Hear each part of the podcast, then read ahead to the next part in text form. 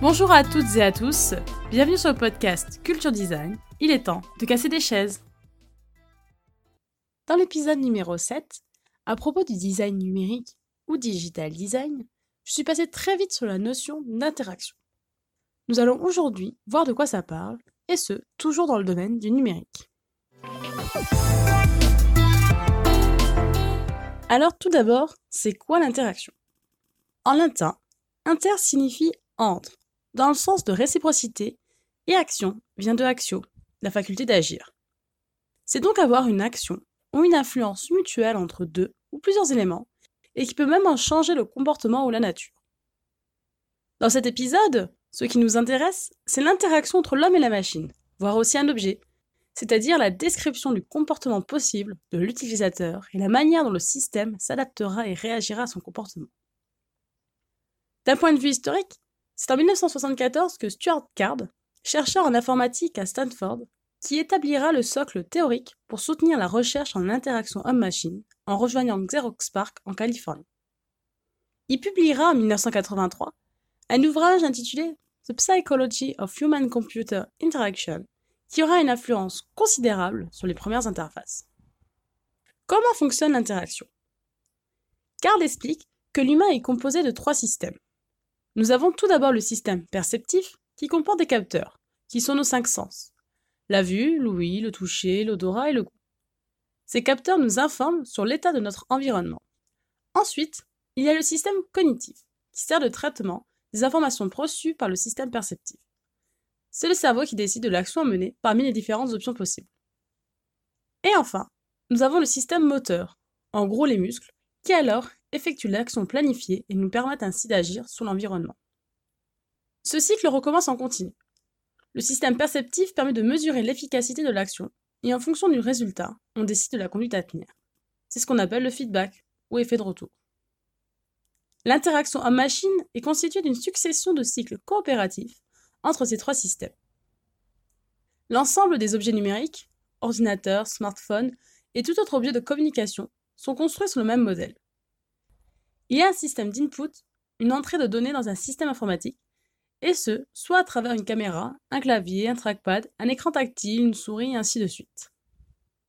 Ensuite, vient le système de traitement qui décide de la réaction à produire en fonction de règles prédéfinies, et finalement, le système d'output, une sortie de données qui produit la réaction à travers un écran, un haut-parleur, des vibrations, etc. Comment faciliter le travail du système cognitif? En réalisant une mécanique simple à comprendre grâce à l'utilisation de gestes ou représentations similaires à des systèmes connus. Le but est donc de faire reconnaître, plutôt que d'utiliser les souvenirs, comme l'explique Jacob Nielsen, cofondateur du NNG Group, une des premières agences de conseil en expérience utilisateur. Le cerveau humain comporte deux systèmes de décision qu'il utilise en fonction des situations auxquelles il doit faire face. Le premier système est économe en énergie, constamment en action, très rapide. C'est ce qui relève de la décision inconsciente, comme mettre un pied devant l'autre pour marcher ou tourner la page d'un livre pour lire la suite. Le second système concerne les capacités mentales plus élaborées. Le raisonnement et la prise de décision réfléchie. Cette partie du cerveau est plus lente et consomme plus d'énergie. Elle est activée lorsqu'une situation ne peut être traitée par le premier système. Elle demande donc un effort et c'est souvent ressenti comme négatif. Une étude réalisée en 2000 par Shina Yangar et Mark Lepper le démontre on donne un coupon de réduction à des consommateurs pour acheter des confitures dans un supermarché. Pour la première expérience, il y a 24 confitures présentes en rayon, et dans la seconde, il y en a 6. Lorsqu'il y a 24 confitures, les clients qui passent devant s'arrêtent plus souvent, car l'empreinte visuelle est plus importante, mais ils achètent 10 fois moins souvent que lorsqu'il n'y a que 6 confitures. Le nombre élevé de confitures installe le doute et perturbe l'acheteur qui a peur de faire le mauvais choix.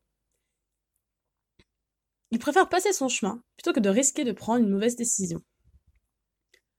En résultat, une économie de réflexion permet une interaction optimale qui se repose essentiellement sur le premier système du cerveau, naturellement et sans effort. Et enfin, comment faciliter le travail du système moteur?